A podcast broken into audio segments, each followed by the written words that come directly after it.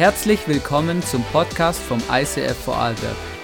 Wir wünschen dir in den nächsten Minuten eine spannende Begegnung mit Gott und viel Spaß.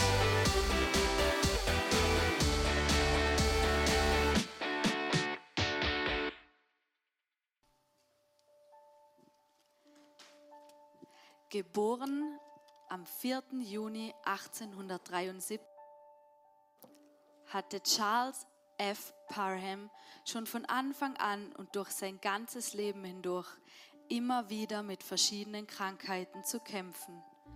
Er erlebte mehrmals, wie Gott ihn heilte.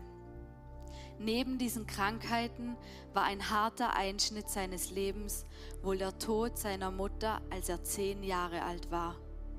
Dieses Erlebnis und die letzten Worte seiner Mutter, sei ein guter Junge, schürten bei Charles den Glauben und die Hoffnung auf ein Wiedersehen in der Ewigkeit. Schon bevor er mit 13 Jahren sein Leben Jesus übergeben hatte, hörte er immer wieder den Satz in seinem Inneren, Wehe mir, wenn ich das Evangelium nicht predige. Den größten Teil seines Dienstes hielt Charles überkonfessionelle Evangelisationen, in denen er über die Taufe im Heiligen Geist, das damit verbundene Sprachengebet und die Kraft der Heilung durch den Heiligen Geist predigte. Mehrmals öffnete er Häuser für seinen Dienst.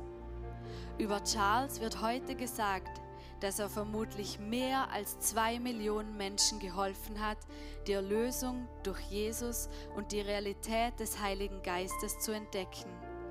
Obwohl er aufgrund seiner Krankheiten eines eher frühen Todes durch Herzschwäche starb, hinterließ er ein großes Erbe. Sein Herz für verlorene Menschen weltweit, sein Hunger nach dem Heiligen Geist und das Wirken der Kraft Gottes, wie es in der Bibel schon beschrieben wird, machen ihn zu einer inspirierenden Persönlichkeit der Geschichte.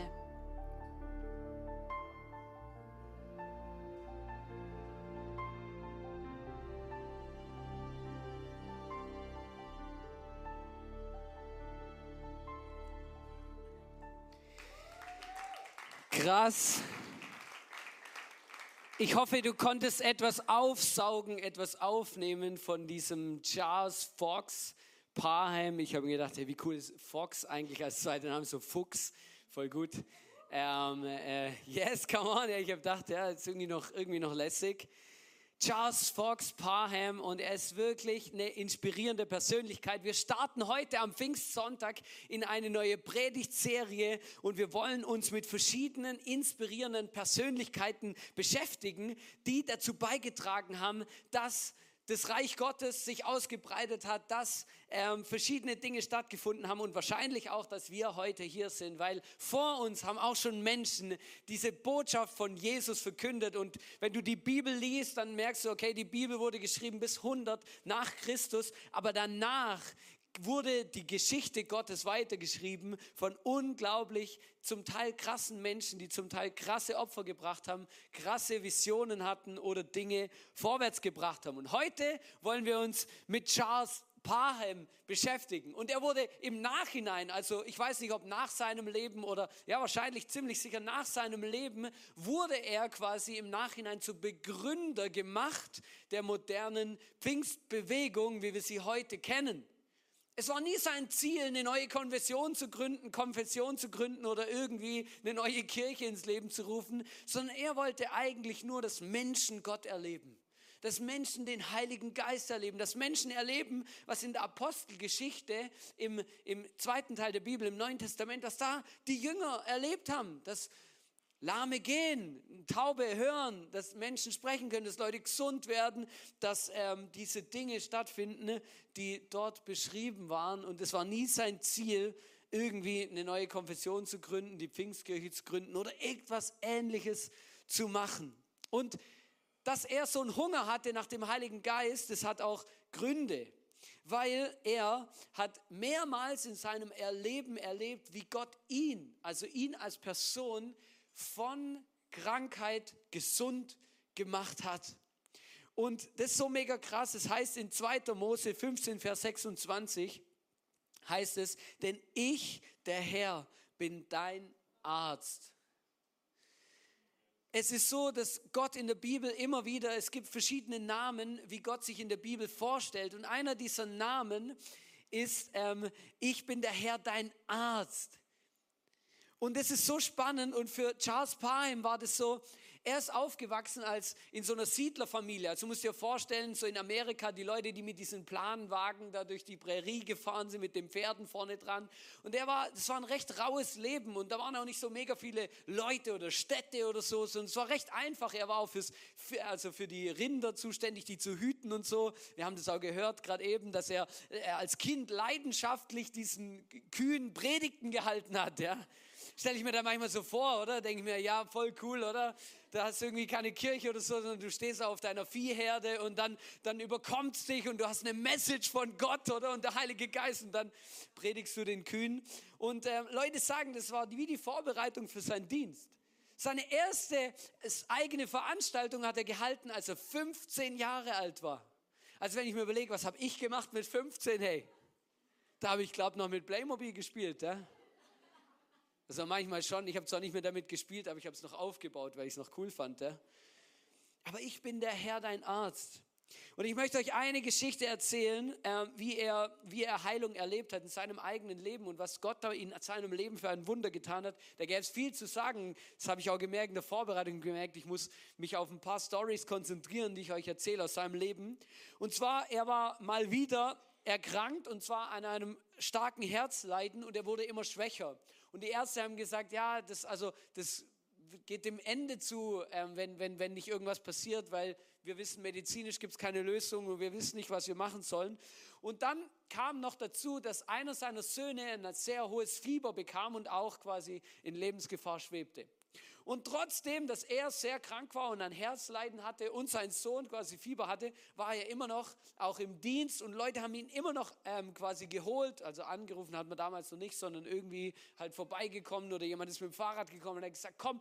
Und dann hat jemand ihn gebeten zu kommen, um für jemanden zu beten, um Heilung. Denk mir, wie krass ist es, du bist selber krank, dein Sohn ist krank und dann kommt jemand und fragt, ob du für jemand beten kannst um Heilung und du gehst. Er geht um für diese Person zu beten, dass sie gesund wird. Und während er betet für die andere Person, dass sie gesund wird, spricht Gott zu ihm, also er hört Gottes Stimme und Gott sagt zu ihm, Arzt, heil dich selber. Arzt, heil dich selber. Und dann, nachdem er dann fertig war mit Gebet, ist er nach Hause gegangen und dann hat er für sich selber gebetet. Ich weiß nicht, ob vielleicht zum ersten Mal oder, oder damals, weil das war wie so ein Bam, ja Arzt, halt dich selber. Vielleicht hast du dir noch nie überlegt, hey, ich für mich selber beten, ja, wieso eigentlich nicht? Aber wir sind irgendwie, also mir fällt es auch schwer. Ich bete ganz oft ähm, oder ich gehe ganz oft irgendwie zu jemandem und sage, hier kannst bitte für mich beten, dass, dass mein Neuschnupfen hier verschwindet und so und dass ich gesund werde von dem Zeug, oder? Und, äh, und ganz oft denke ich mir, wieso bete ich eigentlich nicht selber da dafür, dass Gott dann Wunder macht? Und er betet für sich selber und in diesem Moment, wo er für sich selber betet, heilt Gott ihn und er wird gesund. Und dann geht, verlässt er das Zimmer und dann betet er für seinen Sohn und er wird auch in dem Moment gesund. Ich denke mir, hey, wie krass ist das? Das ist so, so crazy. Und vielleicht sitzt du jetzt da und, oder schaust du online und denkst dir, okay. Hey, weißt du, ich, ich denke mir das immer wieder, denke mir, hey, wie krass ist das eigentlich? Und es ist ja keine einzel, einzelne Story, es ist ja nicht einfach nur ihm passiert. Es gibt hunderte von Geschichten von Menschen, die einfach schlagartig gesund geworden sind, weil für sie gebetet wurde und Gott sie geheilt hat. Es gab dann einen krassen Moment in seinem Leben, als zwei von seinen Freunden gestorben sind und er war wohl irgendwie gerade am Reisen und er war nicht, nicht, nicht verfügbar, als sie quasi gestorben sind. Ähm, und er hat sich dann mega Vorwürfe gemacht. Und es gibt da ein Zitat aus seiner Biografie, die ich gelesen habe, habe ich euch ein paar Zitate rausgebracht, die sind natürlich übersetzt von Englisch auf Deutsch. Also genau. Ähm, und da heißt es, als ich zwischen den Gräbern meiner beiden geliebten Freunde kniete, die vielleicht noch leben würden, wenn ich ihnen von den heilenden Kräften Christi erzählt hätte, schwor ich auf Leben und Tod, dass ich das Evangelium der Heilung predigen werde. Das war so ein krasser Moment in seinem Leben, wo er checkt hat, hey, so krass, die sind gestorben und ich war nicht da. Ich konnte nicht mehr für sie beten, dass Gott sie heilen kann. Und da hat er sich vorgenommen, für Menschen zu beten und auch in seinen Evangelisationen, in seinen Predigten darüber zu predigen und darüber zu sprechen, dass Gott ein Gott ist, der heilen kann. der nicht immer heilen muss, der auch nicht immer heilt, aber der heilen kann. Und das ist so krass, ähm, er begann dann Heilungsgottesdienste zu machen und er hat es wirklich erlebt, dass Leute gesund geworden sind. Er schreibt, ähm, in, in, der Biografie wird beschrieben, dass er für eine Frau gebetet hat, die hat an Wassersucht ge, gelitten. Ähm, genau, ich habe irgendwie ein bisschen versucht herauszufinden, was es ist. Ich glaube, es gibt heute einen anderen Begriff für das. Ähm, und die, die Ärzte haben zu ihr gesagt, sie hat noch drei Tage zu leben und dann hat er, sie, hat er für sie gebetet und sie ist gesund geworden. Eine andere Frau, die war blind und er hat für sie gebetet und sie hat ähm, das Licht äh, wieder gesehen und hat, konnte, wieder, konnte wieder sehen. Und das war mega krass. Er schreibt auch, dass nicht immer alle gesund geworden sind für die Leute, wo gebetet wurde, aber das hat ihn nie davon abgehalten, nicht für alle zu beten, dass sie gesund werden ähm, und auch die Leute in seinem Team und die Leute, die mit ihm zusammen waren.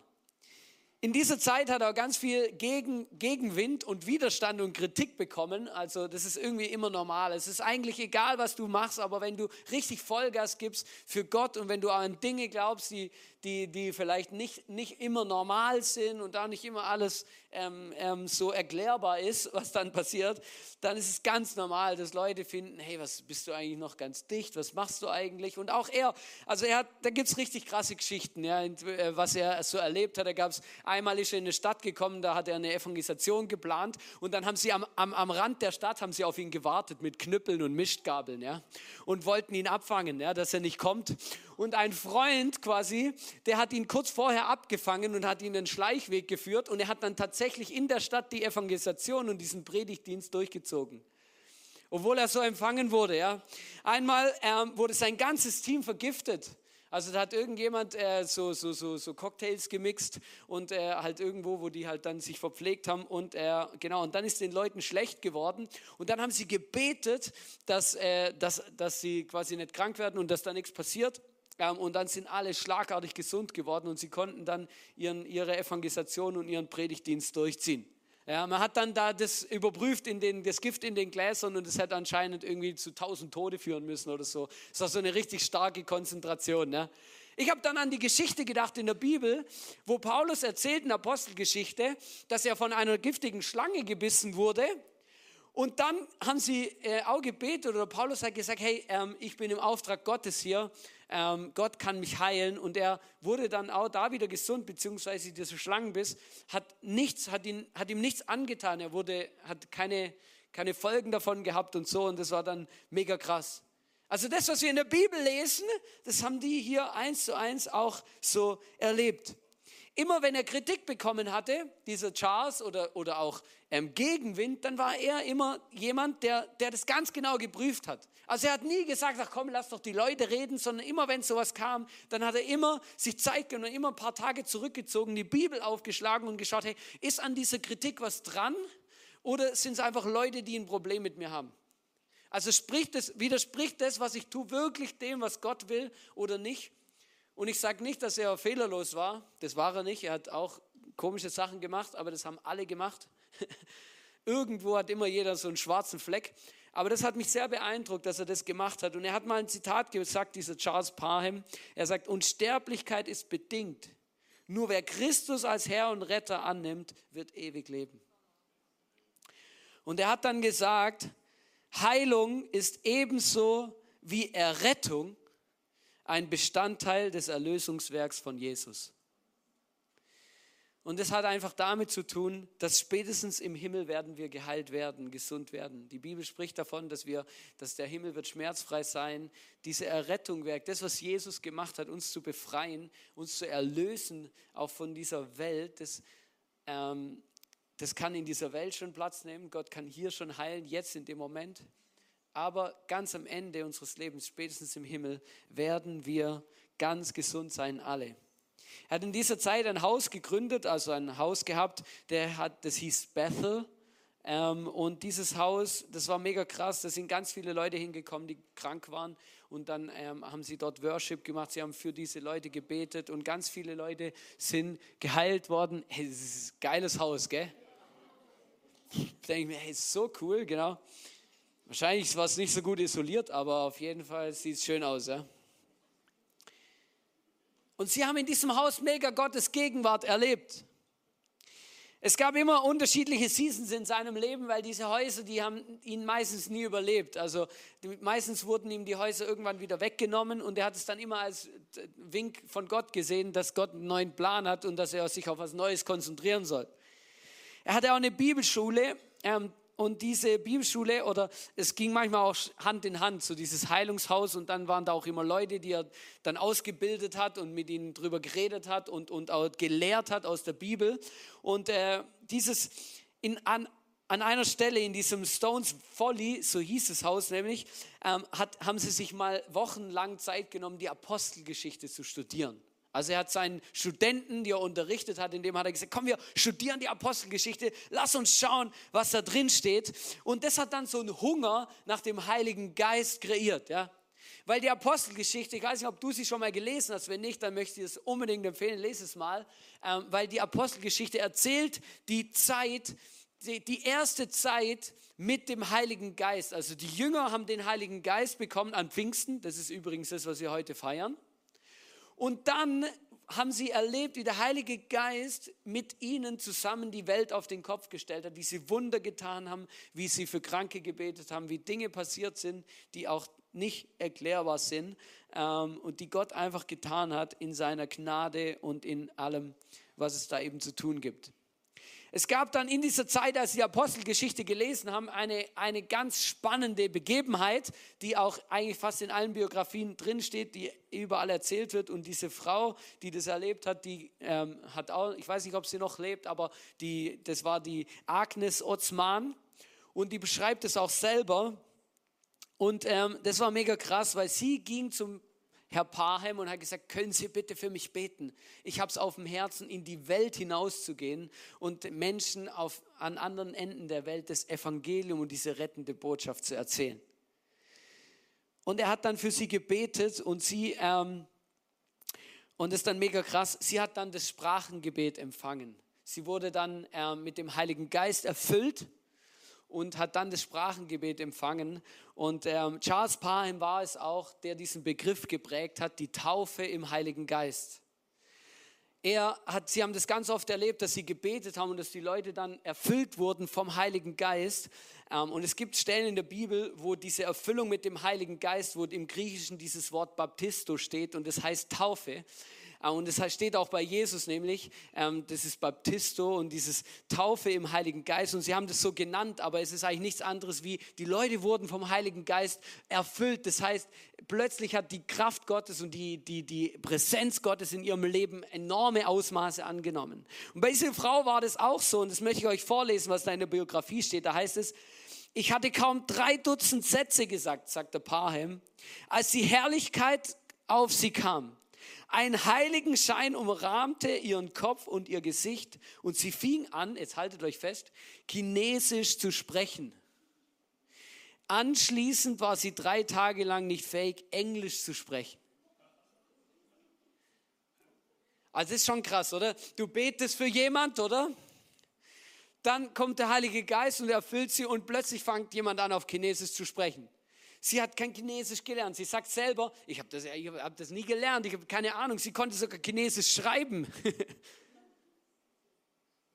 und es ist mega krass. Ähm, und wenn wir die Bibel aufschlagen, dann sehen wir, dass an Pfingsten genau das Gleiche passiert ist. Ich möchte es mit euch lesen, Apostelgeschichte 2, 4 bis 6 und 11, da heißt es, und sie wurden alle erfüllt von dem Heiligen Geist und sie fingen an zu predigen in anderen Sprachen.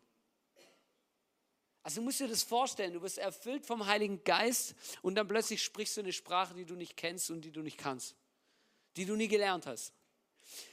Wie der Geist Gottes ihnen zu reden eingab.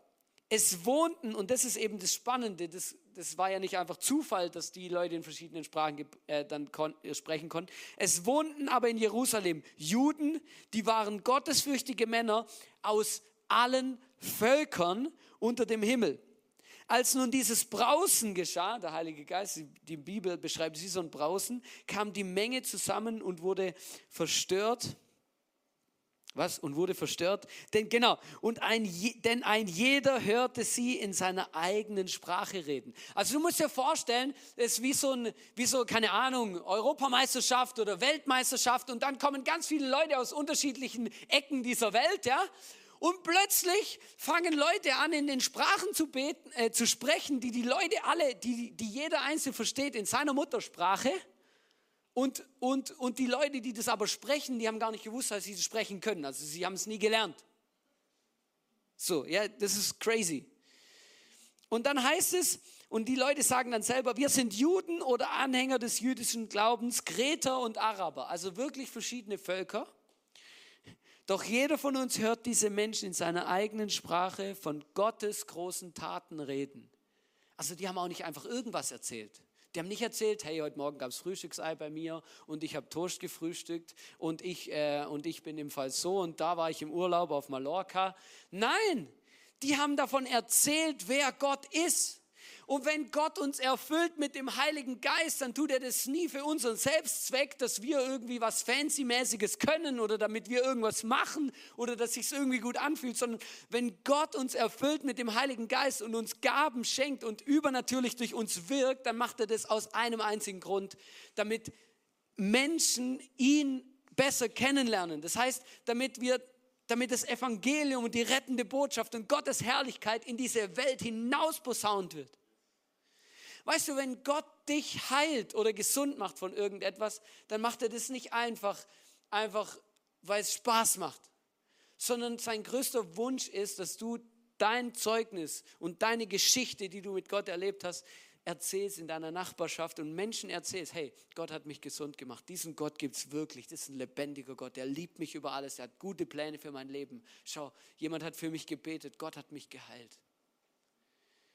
Weißt du, das ist immer so krass, wenn wir den Heiligen Geist wirklich erleben wollen, dann muss unser Hunger wachsen, anderen Menschen von seiner Liebe zu erzählen.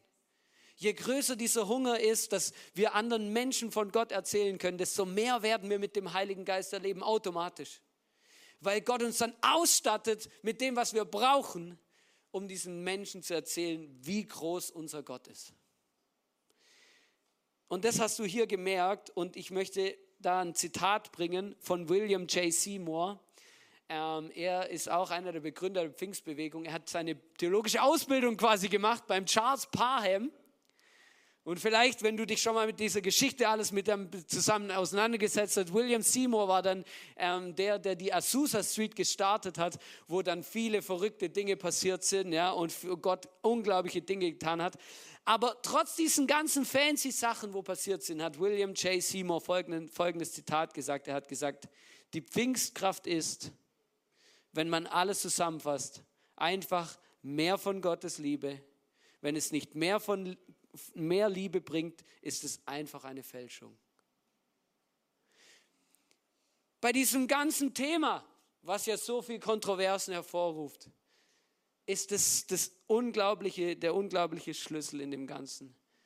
Dass wenn wir und wenn es unser Anliegen und unser Hunger ist, die Liebe Gottes zu verbreiten, größer zu machen, dass sie wächst. Und wenn wir das wirklich wollen und uns von ganzem Herzen wünschen und Menschen auch lieben können und Menschen wollen so sehen, wie Gott sie sieht, dann kann Gott auch mit seinem Heiligen Geist durch uns wirken. Und dann, dann ist auch der Weg bereit, dass Gott übernatürlich wirken kann durch uns und in dem, was wir sind und haben.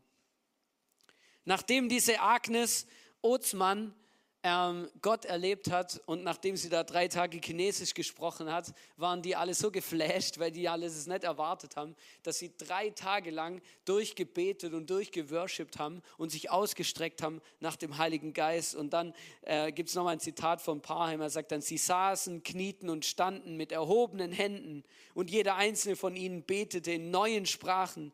Einige erbebten förmlich unter der Kraft Gottes. Hey, da ist dann richtig so ein Knopf aufgegangen und die ganze Versammlung hat wirklich den Heiligen Geist extrem erlebt. Und er schreibt dann noch selber von sich, wie er das, wie er erlebt hat, in Sprachen zu beten. Das möchte ich euch auch noch vorlesen. Da heißt es: Genau zu diesem Zeitpunkt an einem dieser Orte spürte ich eine leichte Bewegung in meiner Kehle. Die Herrlichkeit kam über mich und ich fing an, Gott zunächst in schwedischer Sprache und später in anderen Sprachen zu preisen. Und ich finde es mega krass. Er konnte auch kein Schwedisch. Wieso auch? Also weißt, er konnte das nicht aber Gott hat sich in dem verherrlicht. Und sie haben dann auch einen enormen Impact gehabt ähm, auf, auf die Volks-, also auf, die, auf, auf ganze Völker. Die haben dann Leute ausgesandt, auch in diese Gebiete und haben geglaubt. Also es ist schon auch Glaube. Du brauchst schon Glaube, ähm, jemanden an irgendein Ende der Welt zu schicken und dann für ihn zu beten, dass er ohne Sprachkurs einfach dahin gehen kann und dann das einfach äh, kann. Ja? Also er muss schon Glaube haben, ja, denke ich mir manchmal. Also ich weiß nicht, ob ich so viel Glauben hätte, ja jemand irgendwo hinzuschicken und zu sagen, ja, ja, Gott gibt dir dann die Sprache auf dem Weg. Im Flugzeug.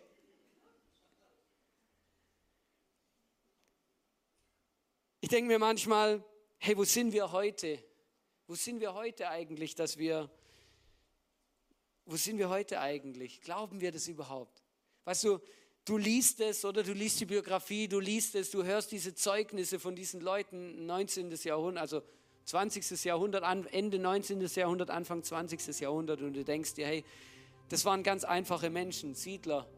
Ähm, er war beim Vieh, er war mit, mit Leuten unterwegs, die haben, die haben sich, aber die hatten einen Hunger. Die hatten einen Hunger nach Gott, die hatten einen Hunger nach, nach dem Heiligen Geist. Die wollten, die hatten einen Hunger danach, die Message, diese Botschaft von Gott, diese Liebe Gottes in diese Welt hinaus zu posaunen. Und das war ihr Antrieb. Und die hatten keinen Hunger danach, irgendwelche fancy Dinge mit Gott zu erleben.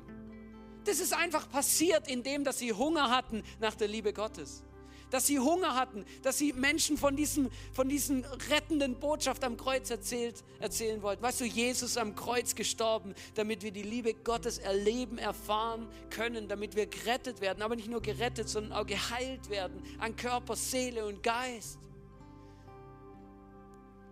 Und ich merke das so oft, wenn ich solche Biografien lies, dann denke ich mir so oft, hey, wow, hey, das waren Leute, die haben ihr Leben gegeben, die haben, die haben gefeitet, die haben Widerstände gehabt. Hey, keine Ahnung, ich weiß nicht, was ich machen würde, wenn mir jemand einen Becher Gift hinstellen würde. Oder wenn ich realisieren würde, dass ich das getrunken hätte. Oder wenn, wenn irgendeine Horde von Leuten hier regelmäßig vorm ICF warten würde mit Mischgabeln und Knüppeln, oder? I don't know, ich weiß nicht, was ich machen würde. Aber wenn ich was weiß, dann, dann, dann weiß ich, dieser Mann hat mich wieder neu daran, neu inspiriert, zu glauben, dass Gott seine Menschen liebt und dass er alles dafür tut, um jedem Einzelnen so zu begegnen, wie er es braucht.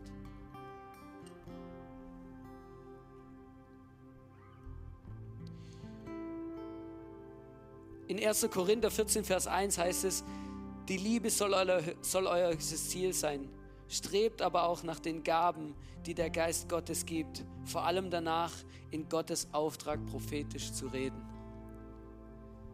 Schau, in der Bibel heißt es, wir sollen danach streben, ähm, die Gaben Gottes, diese übernatürlichen Gaben, da gibt es einige davon, du kannst es nachlesen, auch im 1. Korinther steht es, ähm, dass wir die empfangen, aber nicht einfach, damit wir sie haben und damit wir vielleicht ein bisschen angeben können und irgendwie ein fancy Leben haben, sondern damit wir damit etwas bewegen auf dieser Welt und im Reich Gottes.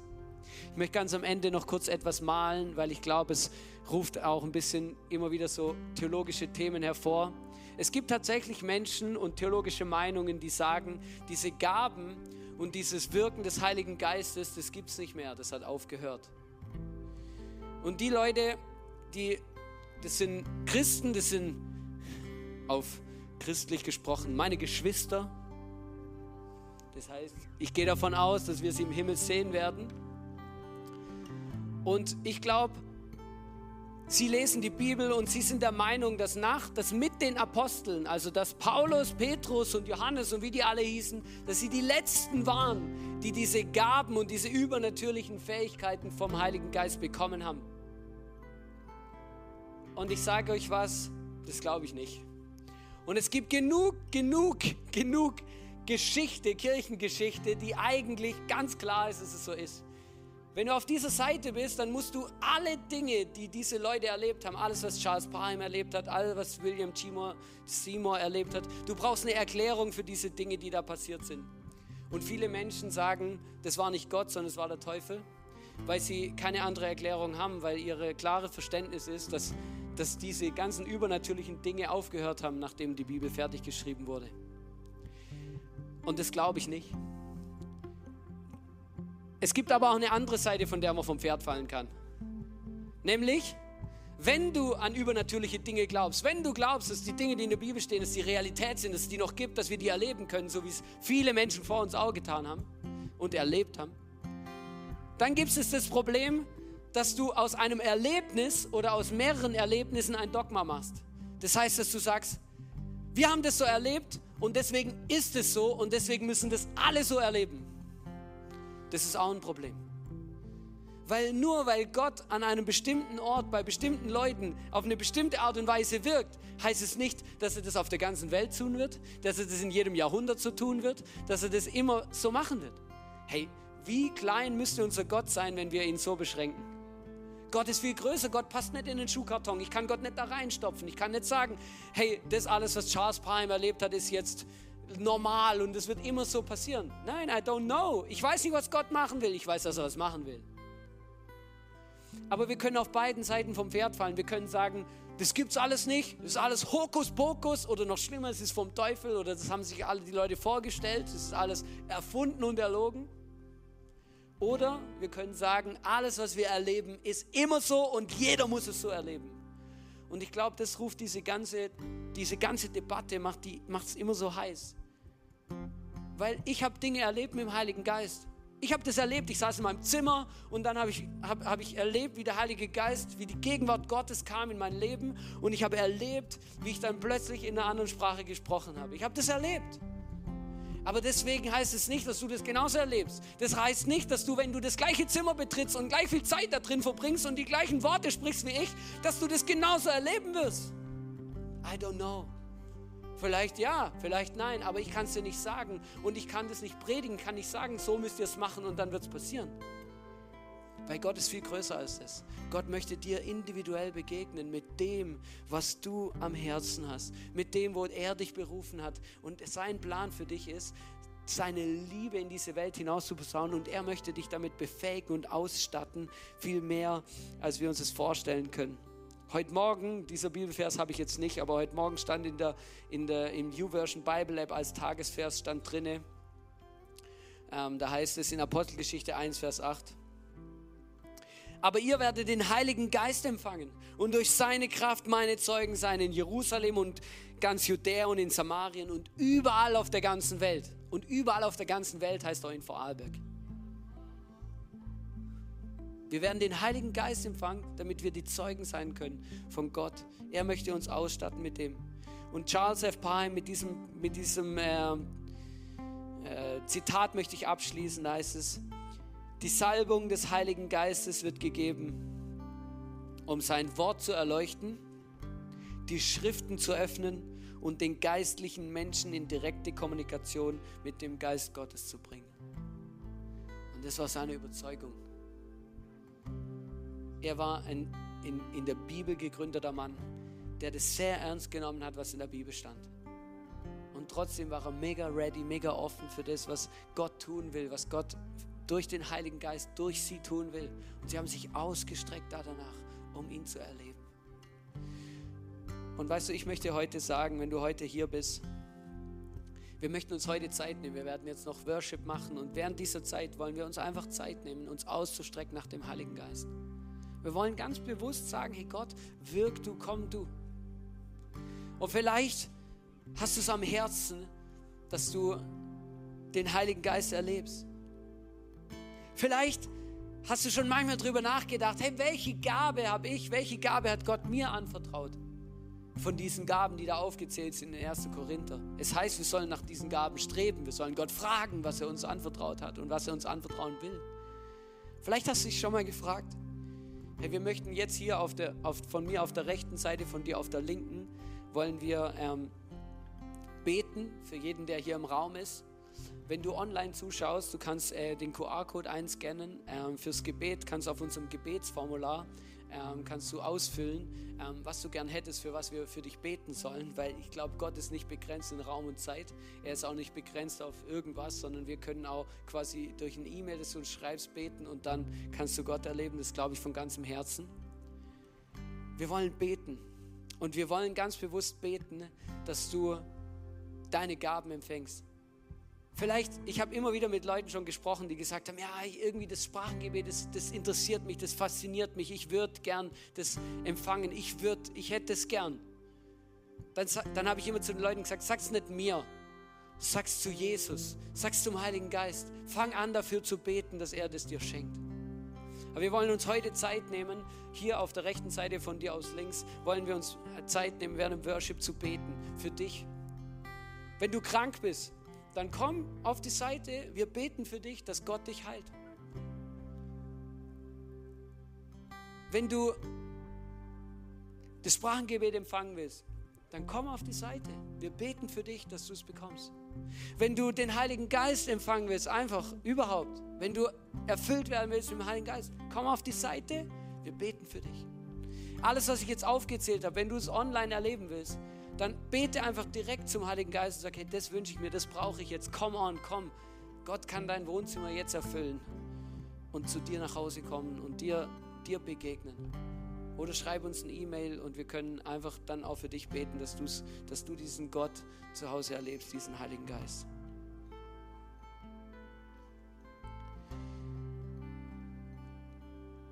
Ich möchte euch einladen oder euch bitten, lasst uns zusammen aufstehen ich möchte beten jetzt noch, einfach für die Zeit, die jetzt kommt. Und das ist einfach mir mega wichtig, egal was du hast, aber vielleicht ist der Heilige Geist einfach da und der, der zieht jetzt an deinem Herzen und du weißt irgendwie, ja, ich sollte da, ich sollte für mich beten lassen. Ähm, ich möchte das gern.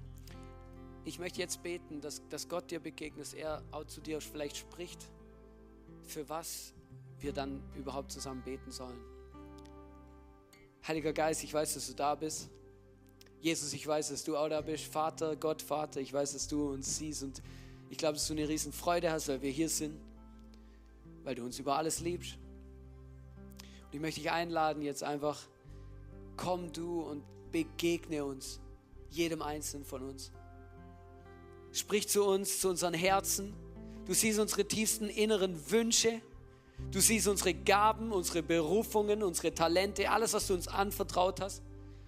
Und ich bitte dich, dass du deinen Heiligen Geist über uns ausgießt, dass du uns eine Begegnung schenkst mit dir, mit deinem Heiligen Geist und dass wir spüren, sehen und erleben, was du uns anvertrauen möchtest, um Zeuge zu sein in dieser Welt, um Menschen deine Liebe zu geben, zu erzählen, zu, zu bringen.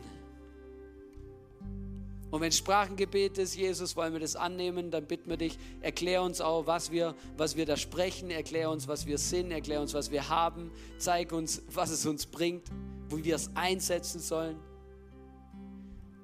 Ich bitte jetzt für Heilung. Lass uns Heilung erleben, Jesus, heute, jetzt hier, in dieser Zeit jetzt, wenn wir beten. Heiliger Geist, wir bitten dich, komm du.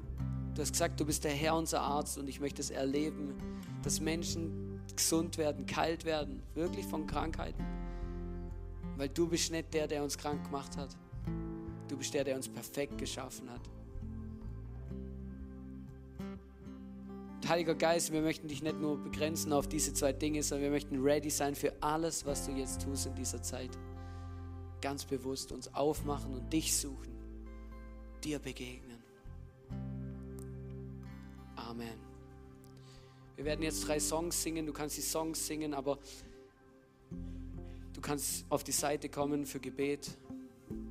Du kannst für dich selber beten. Ihr könnt füreinander beten. Lass uns eine Zeit nehmen zu beten, dass wir erfüllt werden mit dem Heiligen Geist, dass wir ready sind, um seine Zeugen zu sein in dieser Welt, okay?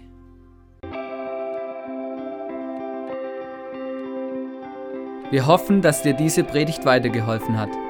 Wenn du Fragen hast, schreib uns eine Mail an info at icf-vlbg.at. Alle weiteren Informationen findest du auf unserer Homepage.